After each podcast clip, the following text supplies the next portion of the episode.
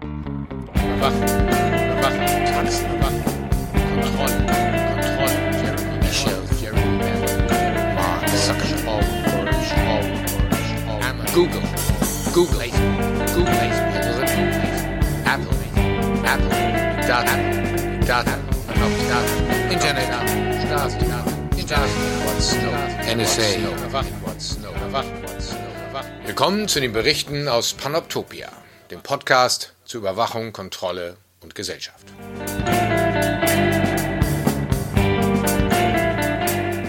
Herzlich willkommen zur 22. Ausgabe der Berichte aus Panoptopia. Heute mit einer besonderen Folge, denn wir kümmern uns heute um Gefängnisse.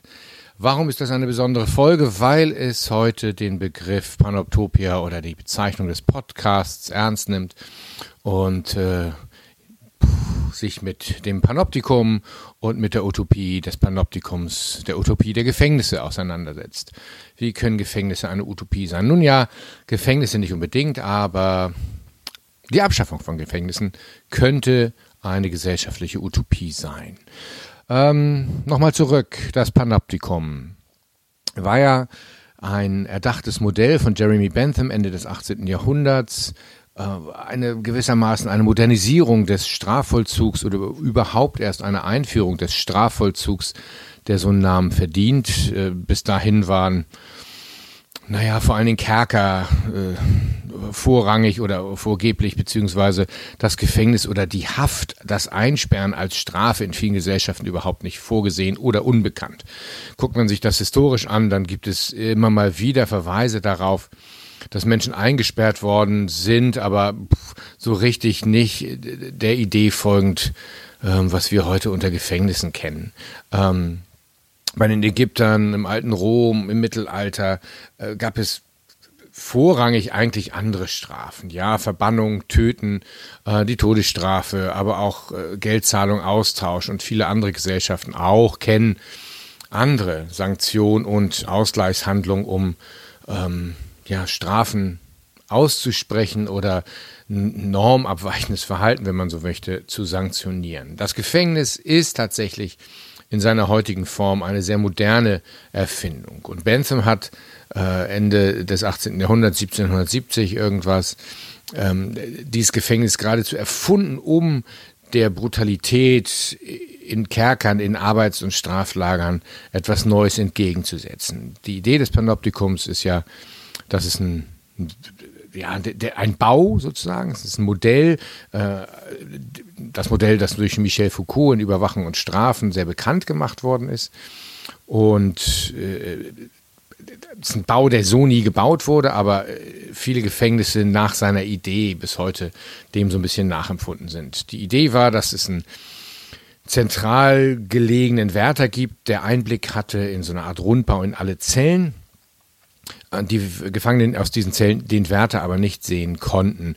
Und die Idee war, dass allein der Gedanke, dass der Wärter da sein könnte, dazu führt, dass äh, ja, das einen disziplinierenden Effekt auf die Gefangenen hat. Äh, Foucault hat darauf seine Theorie der Disziplinargesellschaften aufgebaut, der modernen, rational-bürokratischen Gesellschaft ähm, und diese Disziplinierungsinstrumente dann eben auch gefunden in Kindergärten, Schulen, Fabriken der Armee etc. So, äh, was ist also passiert? Ja, den Gefangenen oder was war die Idee von, von Bentham? Die, die Ursch oder die grundsätzlich neue Idee war, dass man sich um das Individuum, den Gefangenen kümmert, ihn erzieht, bessert. Äh, Vorläufer sind vielleicht so Zuchthäuser oder Arbeitshäuser auch, in denen die Armen arm untergebracht worden sind, die Abweichler.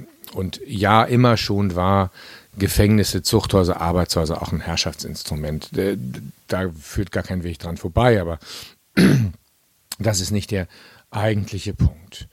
Und immer schon, oder zumindest ziemlich lange, ich würde mal sagen so 100 Jahre, ähm, 100 und ein paar mehr Jahre, gibt es auch die Idee, dass man Gefängnisse abschaffen muss, weil sie eigentlich nicht zu dem führen, was sie wollen, nämlich zu einer Besserung. Um, interessanterweise, äh, ähm, sehr passend zu diesem Podcast heute, ist in der am Wochenendausgabe der Taz ähm, ein, ja, fast ein Special erschienen zum Thema Gefängnisse. Aufhänger ist ähm, das neue Jugendgefängnis, welches in Hamburg gebaut werden soll und das jetzt das alte Jugendgefängnis auf der Insel, äh, auf der Elbinsel Hannover-Sand ersetzen soll. Das ist in die Jahre gekommen, hat aber wohl einige gute ähm, äh, bauliche Charaktereigenschaften wie so ein Dorfcharakter, in dem die Jugendlichen anders miteinander umgehen, als ständig nur auf diesen, in diesem Gefängnis, in dieser Gefängnishierarchie, dieser Gefängnisregime. Ähm, und äh, darüber gibt es durchaus Streit, denn auch das Neue ist natürlich äh, baulich so verankert, dass äh, ja die Gewalt minimiert wird, sehr transparent und einsehbar alles sein soll, aber eben die Jugendlichen vor allen Dingen einen Gefängnisalltag haben der ein Gefängnisalltag ist, aber nichts, was sie auf das Leben da draußen, in dem sie ja offensichtlich vorher auch schon nicht so gut zurechtkamen, wieder besser zurechtkommen. In diesem Sinne ähm, lohnt es sich, diese Artikel nochmal wieder anzuschauen. Ich selbst ähm, dachte mir, beschäftige mich mit dem Thema, oder das Thema beschäftigt mich schon lange, bin jetzt kein Experte, aber bin durch Zufall äh, auf Thomas Galli gestoßen, ein Autor, Rechtsanwalt, ehemaliger Gefängnisdirektor und wir haben uns auf Twitter kennengelernt, als ich einen, äh, einen Artikel der, der Tagesschau äh, kommentierte, die einen kleinen Bericht über die Abschaffung der Gefängnisse gemacht haben. Und dann gab es ein bisschen hin und her und äh, in dem Zuge habe ich äh, Thomas Galli kontaktiert und die gefragt, ob er nicht mit mir ein Gespräch über diese Utopie der Abschaffung der Gefängnisse führen möchte. Thomas Galli ist, ähm, wie gesagt, ehemaliger Gefängnisdirektor und vor allen Dingen auch ehemaliger Absolvent des Weiterbildungsmasters äh, Kriminologie an der Universität Hamburg, in dem ich auch lehre, die Strafrechtssoziologie. Ähm, zu dem Zeitpunkt, als er da war, habe ich da noch nicht gelehrt, daher kannten wir uns nicht. Aber so finden wir uns wieder zusammen. Und auch heute gibt es noch, äh, ja, gibt Leute, die diese Ideen der Abschaffung des Gefängnisses äh, äh ähm, vertreten, unter anderem Thomas Galli, aber auch Sebastian Scherer, ehemaliger Kriminologieprof an der Uni Hamburg oder Johannes Feest in Bremen. Ähm, und äh, ganz klar ist natürlich aber auch, dass äh, bei allen guten Gründen, die man dafür haben kann, sich niemand oder vor allen Dingen Politiker nicht auf die Fahnen schreiben werden, Gefängnisse abzuschaffen. Ähm, so werden Alternativen wie der Täter-Opfer-Ausgleich oder so nur ja, werden eingeführt, aber sie sind eben nur, ja, letztlich nicht konsequent, wenn es dann die Drohung das Gefängnis immer im Hintergrund ist. Also ist die Abschaffung der Gefängnisse auch eine Art und Weise, über Gesellschaft nachzudenken und wie wir miteinander und gesellschaftlichen sozialen Konflikten umgehen. Und ähm, deswegen habe ich gefragt, ja, Thomas Galli, haben Sie Lust mit mir ein kleines Gespräch für den Podcast zu führen? Und er hat Ja gesagt und äh, im Anschluss äh, hört ihr jetzt mein Gespräch mit Thomas Galli. Ich wünsche euch viel Spaß und wir hören uns beim nächsten, in der nächsten Folge wieder. Alles Gute und äh, viel Spaß.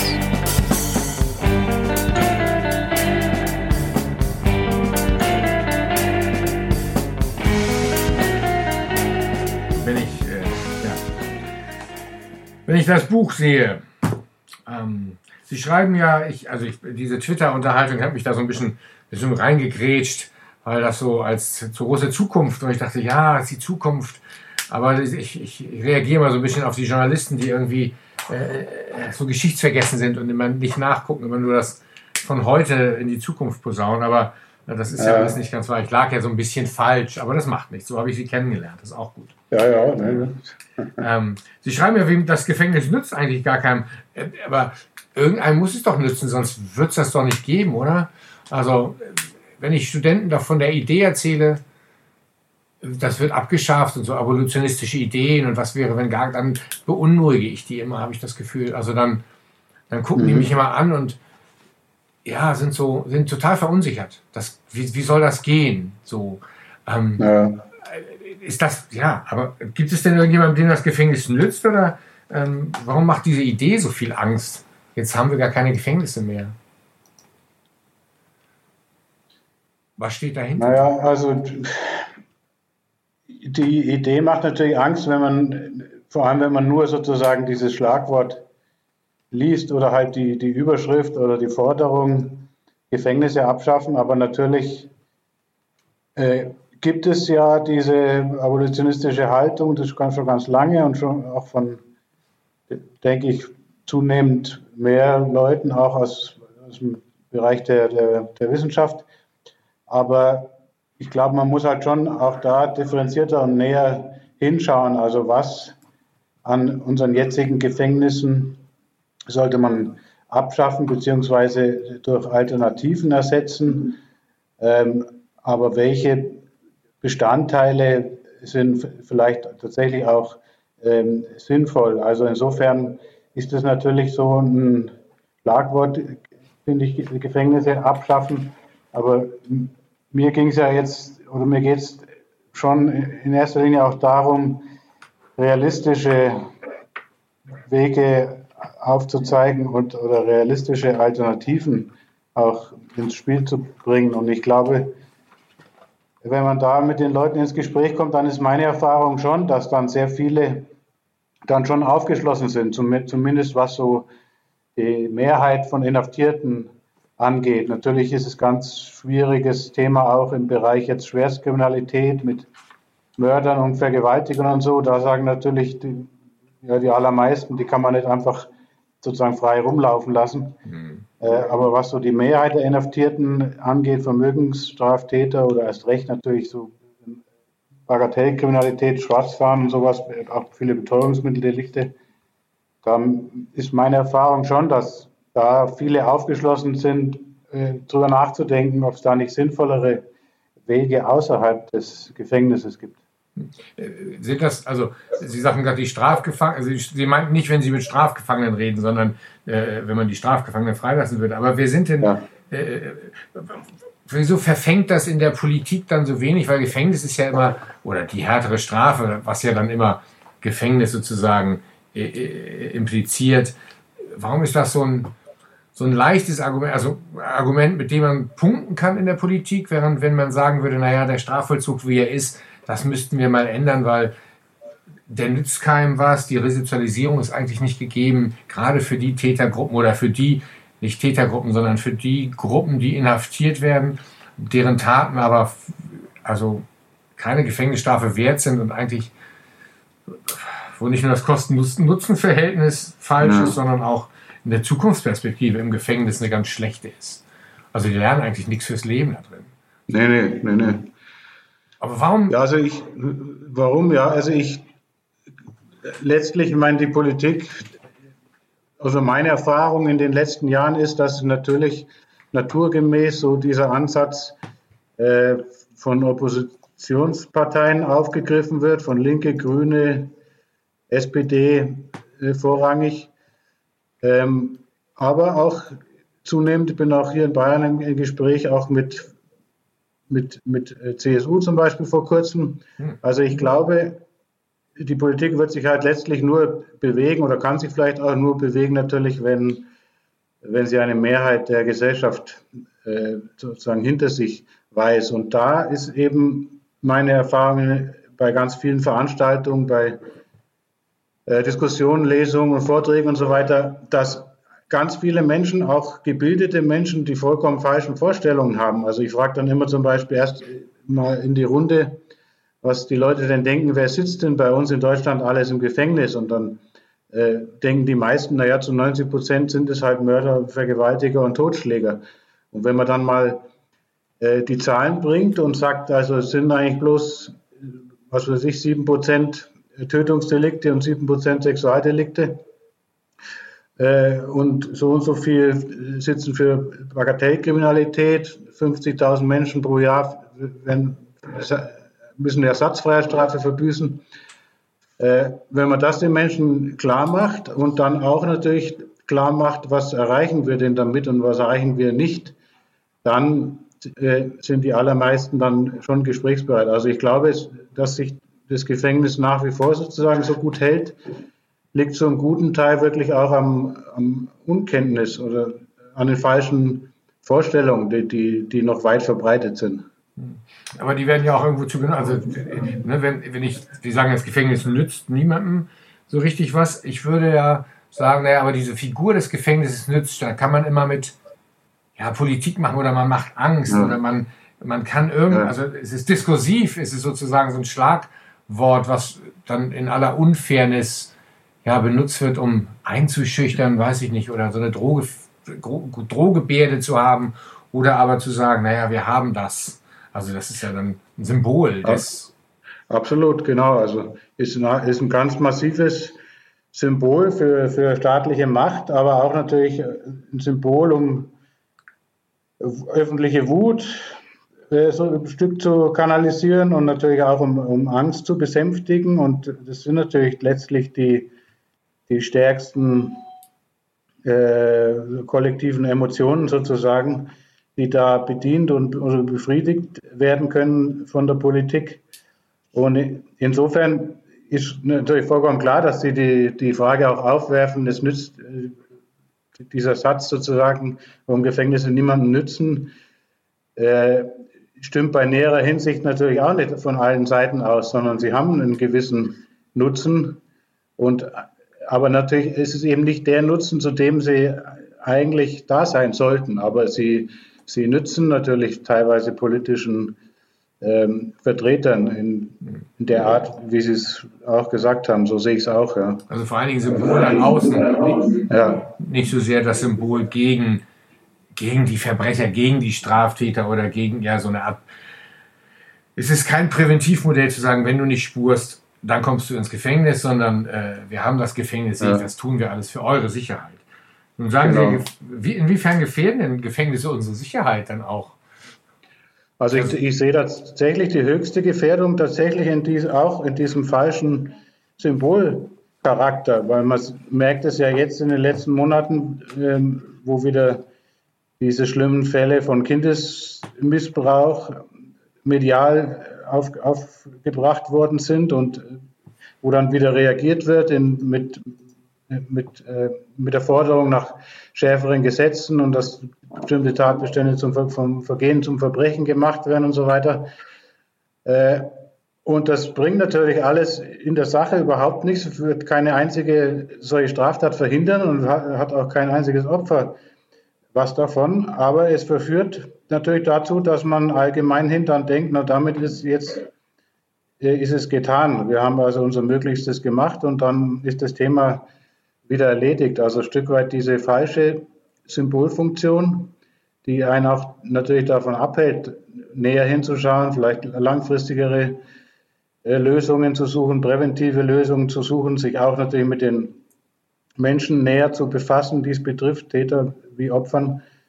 Äh, das finde ich äh, ist eine ganz große schädliche Auswirkung eigentlich von, von diesem Symbol Gefängnis. Und ganz konkret ist es ja schon so aus meiner Sicht, also ich glaube, man muss da auch differenzieren nach den Straftaten. Ich glaube nicht, dass man sagen kann, ähm, jemand, der einen Mord begangen hat zum Beispiel und deswegen äh, eine Strafhaft verbüßt hat, dass der deswegen danach gefährlicher ist als, als vorher oder als er ohne Gefängnis wäre. Aber eben bei der, beim Großteil der Inhaftierten, die ja eher kürzere Freiheitsstrafen verbüßen, also die Hälfte ungefähr verbüßt Freiheitsstrafen bis zu einem Jahr nur, äh, wegen Vermögensdelikten, Betäubungsmitteldelikten und, und, und. Und bei denen, die ja so ohnehin sehr oft aus schwierigen sozialen Verhältnissen stammen, äh, wenig Chancen oft im Arbeitsbereich oder anderen Bereichen haben, da sind die Chancen eben nach so einer Haft eben noch oft noch geringer und die sind noch verwurzelter in der Parallelkultur sozusagen. Also ich glaube, dass bei dieser Mehrheit von Inhaftierten dann letztlich durch das Gefängnis auch tatsächlich die Wahrscheinlichkeit unterm Strich steigt, dass sie wieder straffällig werden. Also auch insofern kann man schon sagen, gefährdet ist teilweise so gesehen unsere Sicherheit.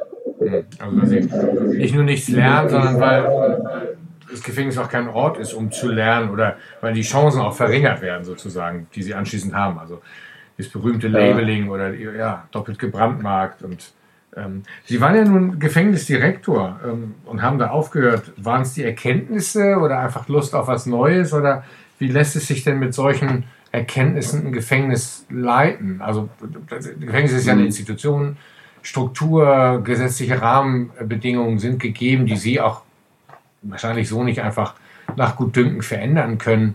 Ähm, also Sie können ja wahrscheinlich ohne gesetzliche Grundlage kein Modellgefängnis machen, wie es auch so ein bisschen beschrieben ist hier in ja. Ihrem Buch. Ähm, wie war das als Direktor mit, also mit diesen idealen Vorsätzen, Gedanken äh, mhm. da drin zu arbeiten? Na, das war eben das zunehmend das Problem, dass sich das sozusagen meine Überzeugungen, die ja im Laufe der Jahre immer stärker geworden sind, nicht mehr vereinbaren ließen mit meiner, mit meiner Tätigkeit. Wie Sie sagen, man kann als Gefängnisdirektor an den grundsätzlichen Strukturen kaum was ändern. Man hat keinen Einfluss darauf, wer eingesperrt wird. Man hat kaum Einfluss darauf, wie lange die Leute in Haft sind und so weiter. Und äh, das Gefängnis wird eben, das ist ja auch einer meiner äh, Ansatzpunkte oder Kritikpunkte, dass zwar in so sozusagen in aufgeklärteren Kreisen ja in den letzten Jahren, Jahrzehnten immer stärker dieser Gedanke der, der sogenannten Resozialisierung eben betont worden ist, äh, der ja an, an, sich natürlich Sinn macht. Das ist natürlich viel besser als ein reines Wegsperren oder ein, ein reines Einsperren, nur damit derjenige ein Übel erleidet. Aber tatsächlich, wenn ja die Gefängnisse nicht an der Resozialisierung gemessen, sondern eben wirklich fast ausschließlich an der Sicherheit. Das heißt, wenn Sie als Anstaltsleiter meinetwegen sagen würden, ich finde es unsinnig, dass nicht jeder Gefangene ein halbes Jahr, bevor er ohnehin entlassen wird, dass er Lockerungen kriegt und Urlaub kriegt und so. Und das machen sie und dann passieren natürlich von 100 Leuten, denen sie Lockerung geben, macht einer irgendeinen Mist. Äh, dann wird das auch ganz schnell alles wieder eingedampft. Also an dieser Rolle äh, von Gefängnissen und an den grundsätzlichen Strukturen kann man nichts ändern. Und das hat dann letztlich irgendwann bei mir auch dazu geführt, dass ich sage, ich kann es einfach auch nicht mehr vertreten. Auf der einen Seite zu sagen, ich halte es für Unsinn und oft auch für schädlich und auch in, in tatsächlich auch für, für Menschen unwürdig in einiger Hinsicht. Und dann ist es nicht mehr vertretbar, dass ich dann selber ein Gefängnis leite und so bin ich dann da raus eben. Es gibt ja also Alternativen zum Gefängnis äh, gibt es ja auch, beziehungsweise irgendwann, es gibt ja bestimmte Täter, die raus müssen oder Verurteilte, die, die irgendwann raus müssen, Sicherheitsverwahrung, die dann in irgendwas kommen, was nicht Gefängnis ist, aber eigentlich ja eine Art von Verwahrung, Maßregeln. Ähm, ja. Es gab doch mal so einen Versuch, ich weiß nicht, ob das ein Versuch war oder dieses Dorf Insel, ist das, sehe ich das richtig? Ja. Ja. Äh, wo, wo dann, ja, wo die auch lebten. Ähm, ich ich habe mich gefragt, als ich das bei Ihnen gelesen habe, diese Ideen, die ja so ein bisschen auch an an die norwegischen Modelle erinnern oder ein, eins davon.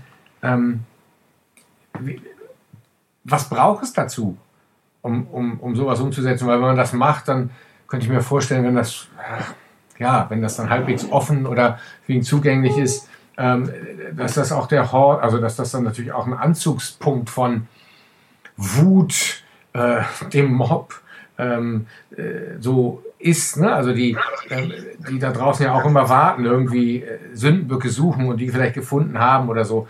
Ähm, mhm. Ist das, ist das eine Gefahr? Ist das, ist das, oder wie könnte man dem entgegnen? Ähm, also das, also Insel nehme ich an, da spielen Sie darauf an, dass dorthin äh, zwei, glaube ich, Sicherungsverwahrte entlassen worden sind und dann das ganze Dorf auf die Barrikaden gegangen ist. So, genau. Und dagegen also. demonstriert hat und so weiter. Ja. Äh, das ist natürlich auch letztlich ein Problem. Die Politik, also oder Teile der Politik äh, leben einerseits ganz gern, ganz gut davon, eben die Leute als Monster zu zeichnen, die also möglichst lang und möglichst hart äh, bestraft werden und lange weggesperrt werden. Aber natürlich kommt dann die Rechnung irgendwann, wenn sie dann nur doch entlassen werden äh, müssen. Und dieses Bild, das man natürlich gezeichnet hat, dann, das geht nicht mehr raus aus der Öffentlichkeit und äh, ist für mich auch absolut übrigens nachvollziehbar. Also wir haben auch drei kleine Kinder. Ich würde auch nicht begeistert sein, wenn ich jetzt mhm. wüsste, es zieht nebenan einer ein, der schon mal Kinder umgebracht hat und sexuell missbraucht hat oder so. Also das ist sicherlich auch ein ganz schwerer Bereich, wobei das ja eben die, auch die Sicherungsverwarten, das betrifft nur ganz, ganz wenige. wenige. ähm, wo ich ja eben auch eher in die Richtung tendiere zu sagen, man sollte diese ganz wenigen höchst schlimmen Straftäter sozusagen von Anfang an menschenwürdig behandeln. Äh, aber man kann sie, muss vielleicht wirklich auch die, die Allgemeinheit vor ihnen notfalls auch lebenslang sozusagen schützen äh, können. Und das, das geht dann in Richtung eben, wie es Norwegen gibt es so Gefängnisinseln und so, die hat aber dort einen anderen Zweck. Dort dient sie sozusagen als Vorbereitung auf die Freiheit. Aber äh, ich denke, es gibt eben ein paar ganz wenige, wo man sagen können muss, auch als Gesellschaft, dass wir von denjenigen keine Gefahr mehr in Kauf nehmen äh, wollen und äh, dass man die in so dorfartigen Einrichtungen oder so dann unterbringt. Also aber auch, das heißt, Sie sprechen das ja schon an, man soll die Gefangenen auch anders behandeln. Also das ist ja schon, ich weiß nicht, ist das eine Utopie? Äh, ich hatte immer meinen Studierenden auch immer erklärt, naja, es ist nicht nur Gefängnisse abschaffen, sondern grundsätzlich liegt dem eigentlich eine andere Vorstellung vom Umgang mit in der Gesellschaft, also von einer anderen Art von ja. Gesellschaft vor.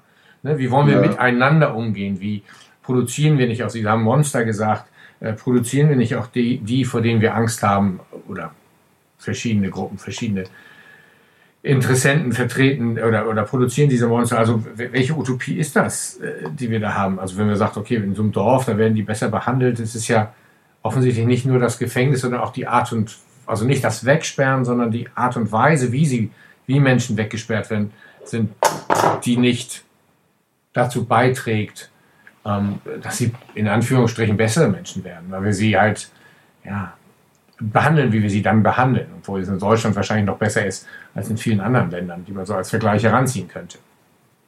Ja, es ist schon besser als in anderen Ländern. Trotzdem ist es so, ich bin ja jetzt auch noch häufig in Gefängnissen, eben in einer anderen Rolle als Anwalt und heute war ich auch wieder und dann besuche ich da einen, der da in seiner Gefangenenkleidung kommt und äh, der jeden Kleinkram beantragen muss. 90 äh, Prozent werden natürlich ab, abgelehnt, äh, viele auch nicht nachvollziehbar abgelehnt. Also der, und dann hier in Augsburg, der hat bloß eine Stunde Besuch im Monat, alles diese Dinge. Also es ist schon so eine Art Entmündigung, Entwürdigung, die da, dort stattfindet und die jedenfalls dafür sorgt, dass, dass die Leute in der Opposition zu Staat und Gesellschaft äh, kommen. Und davon hat letztlich hat niemand was. Und sie, sie erfüllen so eine, auch wie das Gefängnis selber, auch die Insassen erfüllen natürlich so eine symbolische Funktion, so als Träger des Bösen oder wie man es nennen will. Äh, und es wird denen nicht, erstens nicht, oft nicht gerecht und, und zweitens ähm, erreicht man eben damit nichts Positives, sondern ganz im Gegenteil. Also ich glaube, die, die äh, eine menschlichere Haltung gegenüber Straffälligen setzt ein Stück weit auch eine Reflexion, mehr Reflexion auch der Gesellschaft insgesamt voraus, dass man eben bereit ist anzuerkennen, dass die, die sozialen Ursachen auch von Straffälligkeit äh, ja, und dass man eben auch den Straffälligen sozusagen noch äh, irgendwo auf Augenhöhe äh, behandelt. Und das passiert eben gar nicht, sondern der wird als Symbolfigur gebraucht und weggesperrt. Und dann sind wir draußen wieder fein raus und fühlen uns natürlich noch besser äh, am Ende, weil wir ja nicht die Weggesperrten sind. Ja, es ist in diesen, in diesen Zeiten in der Sicherheit zu, äh, zu vermeintlichen Grundrechten, das ist zwar schon eine Weile her, aber dennoch äh, gemacht werden, in dem äh, Polizei aufgerüstet wird, in dem ja, sich eine Welt in Gut und Böse trennt, ist denn dann so ein Buch ja doch relativ gewagt, auch wenn die Idee, äh, also die Idee wahrscheinlich, ich weiß nicht, ob so alt ist wie das Gefängnis selbst, aber durchaus äh, in der Wissenschaft und in einigen äh, ähm, Zirkeln schon lange ist, 100 Jahre, würde ich jetzt einfach mal sagen, vielleicht sogar ja. älter. Ja. Jetzt kommt, ne, bringen Sie es auf den Punkt mit der Expertise des, des ehemaligen Gefängnisdirektors. Äh, und Sie sind wahrscheinlich auch nicht der einzige Gefängnisdirektor, der äh, nach nach Beruf oder nach einer Zeit da drin auf solche Ideen kommt. Aber mhm. aufgeschrieben, ähm, ist die Zeit reif oder ist die Gesellschaft gerade reif? Ist es ein guter Zeitpunkt oder ist es der Zeitpunkt so gut oder schlecht wie jeder andere in den letzten ähm, Jahren? Ja, ja, also das, davon bin ich überzeugt, der ist so gut und schlecht wie jeder andere. Äh, und das war einfach sozusagen meine Entwicklung und mir ist es ja äh, bewusst, wie Sie sagen, diese Ansätze, die gibt es schon seit 100 Jahren und äh, wurden auch schon von viel, viel tiefgründiger und wissenschaftlicher ausgearbeitet von, von vielen anderen Menschen. Äh, bei mir ist es halt so, dass das ein Stück weit öffentliche Aufmerksamkeit verursacht, äh, weil ich ehemaliger Gefängnisdirektor bin. Das ist sozusagen der einzige Grund, äh, warum das jetzt so ein bisschen in der Öffentlichkeit ist. Und das versuche ich natürlich äh, zu nutzen. Äh, oder was, ja, ich versuche es zu nutzen oder das hat sich jetzt auch so ergeben und ist halt auch so ein jetzt Prozess in, eben in den letzten Jahren, wo ich immer, immer wieder irgendwo eingeladen bin oder es gibt viele Medienanfragen und so weiter. Und mein Ansatz war jetzt mit dem Buch, ist wirklich, dass ich versuche sozusagen äh, den in Anführungsstrichen natürlich normalen Menschen irgendwo abzuholen. Also wo ich denke, dass die Mehrheit in unserer Gesellschaft gerade steht zum Strafen und äh, sie dort abzuholen und versuchen mitzunehmen auf, auf neue Wege. So, so. Also dass ich das eben anerkenne, dieses Strafbedürfnis und Bedürfnis nach Gerechtigkeit und Wut auf Straftäter und Angst und so, das ist, halte ich alles für absolut nachvollziehbar und kenne ich auch und auch sozusagen, dass, dass der Staat in der Pflicht ist, da im Rahmen seiner Möglichkeiten was zu, dagegen zu machen. So, da bin ich auch äh, der Ansicht. Aber ich finde eben, wir sollten es deutlich anders machen, als, als wir es derzeit tun. Und das ist sozusagen der Versuch, das überzeugend rüberzubringen. Würden Sie sagen, es ist ein bisschen auch eine, eine, eine Utopie, die wir dafür brauchen, äh, um nicht nur Gefängnisse, sondern darüber auch so eine Art ja, gesellschaftlichen Umgang neu zu denken, anzumahnen, ich weiß nicht, wie man es nennen soll, oder eine, eine andere Art von, ja, von, Gesellschaft zu schaffen. Klingt sehr mhm. hoch, aber letztlich, letztlich ist es ja das, wovon wir, ja, wovon, woran wir denken, wovon wir träumen, wollte ich sagen, ist vielleicht ein bisschen kitschig, aber ähm, äh, ne, das, das klingt immer so wenig wissenschaftlich, ich glaube, aber ähm, das ist, also, oder das ist bei bestimmten Themen wie jetzt den Gefängnissen oder auch Frieden oder Konflikt, könnte das ja auch in, in, den, in dem Rahmen sehen, als gesellschaftlichen Frieden, gar nicht ohne solche ja, utopischen Ansätze geht, weil das, was wir gemacht haben, haben wir schon gemacht und das hat so lange mhm. schon, naja, ja. so, halb, so halb gut funktioniert nur. Ja. Ja, ja, Denke ich auch. Und es geht wirklich, glaube ich, den, den, den, den obersten Begriff, unter den man das, glaube ich, alles fassen kann oder in den ich es für mich fasse, ist wirklich der Begriff der Gerechtigkeit. Also ich halte es eben, ja, letztlich in, vielen Fällen für ungerecht oder für selbstgerecht, wie wir, sage ich jetzt mal, eben als Stück weit so die die Gewinner dieser gesellschaftlichen Strukturen mit Menschen umgehen, die da weniger zu den äh, Gewinnern so gehören. Ja. Hm. Ich merke, also ich, ich, arbeite als viel als Mediator und Moderator, jetzt noch nicht im Täter-Opfer-Ausgleich, aber selbst da sind Konflikte unheimlich schwer zu lösen, wenn es, wenn es darum geht, um Entschuldigung oder um, um, hm.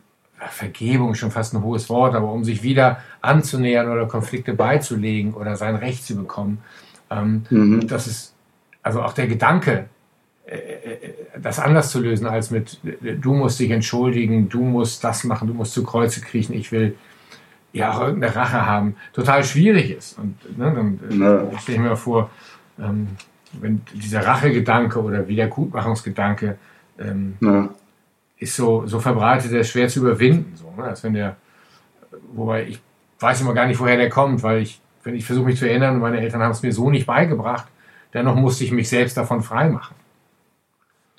Ja, ja, also ich glaube, der, oder es zeigt ja auch die, die sozialpsychologische Forschung, dass dieser Rachegedanke oder Vergeltungsbedürfnis schon in uns Menschen drin steckt.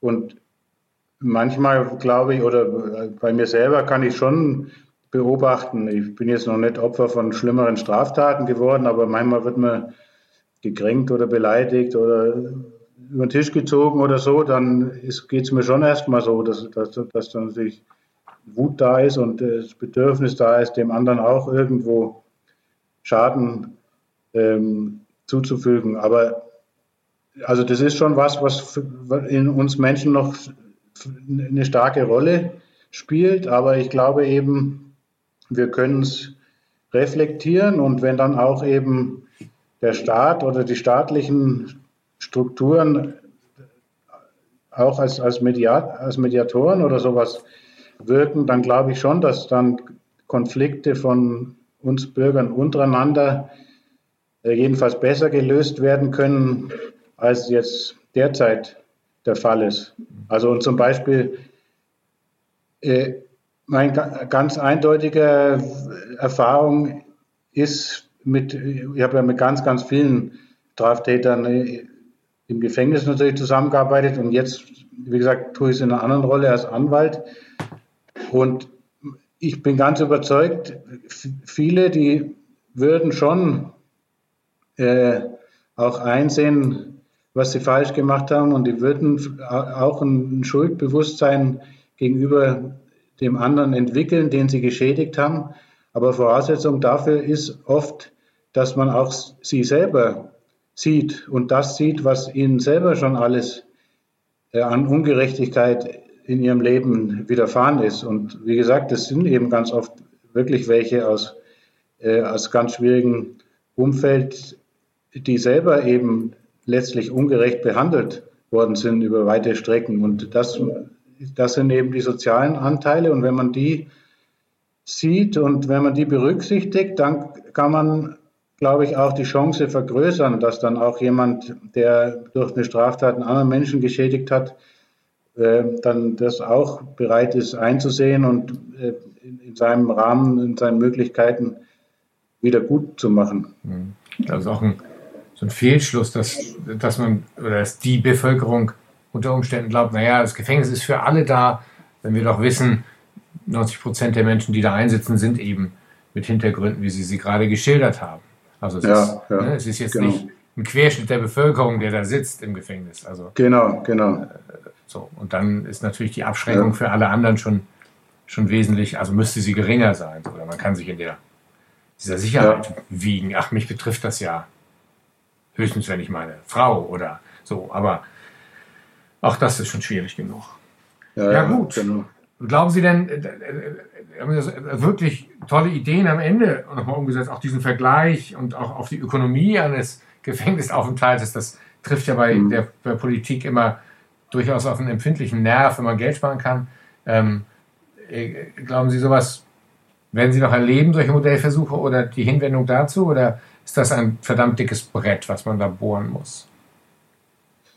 Ja, es ist ein dickes Brett, aber ich bin da wirklich, werde dafür weiter kämpfen und bin da auch äh, wirklich optimistisch. Also das wird immer stärker aufgegriffen. Also jetzt nächste Woche machen wir zum Beispiel mit den, die Grünen machen hier in Bayern zum ersten Mal so einen Justizvollzugskongress. Äh, und wie gesagt, auch, auch sogar CSU-Vertreter haben schon äh, inzwischen das Stück weit aufgegriffen und so. Und wenn man das wirklich schafft, irgendwo auf eine rationale Ebene zu bringen und sagen, es muss darum gehen, letztlich Sicherheit zu vergrößern, Resozialisierung fördern, staatliche Ressourcen sinnvoll äh, einsetzen, äh, uns wirklich um das kümmern, was die Opfer tatsächlich brauchen.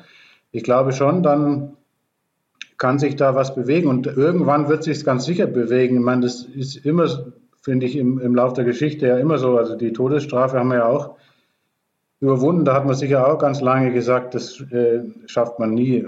Also von daher bin ich schon sicher, dass es gelingen wird, aber natürlich wie schnell ist eine andere Frage und hängt sicher auch von sozusagen von Zufällen ab.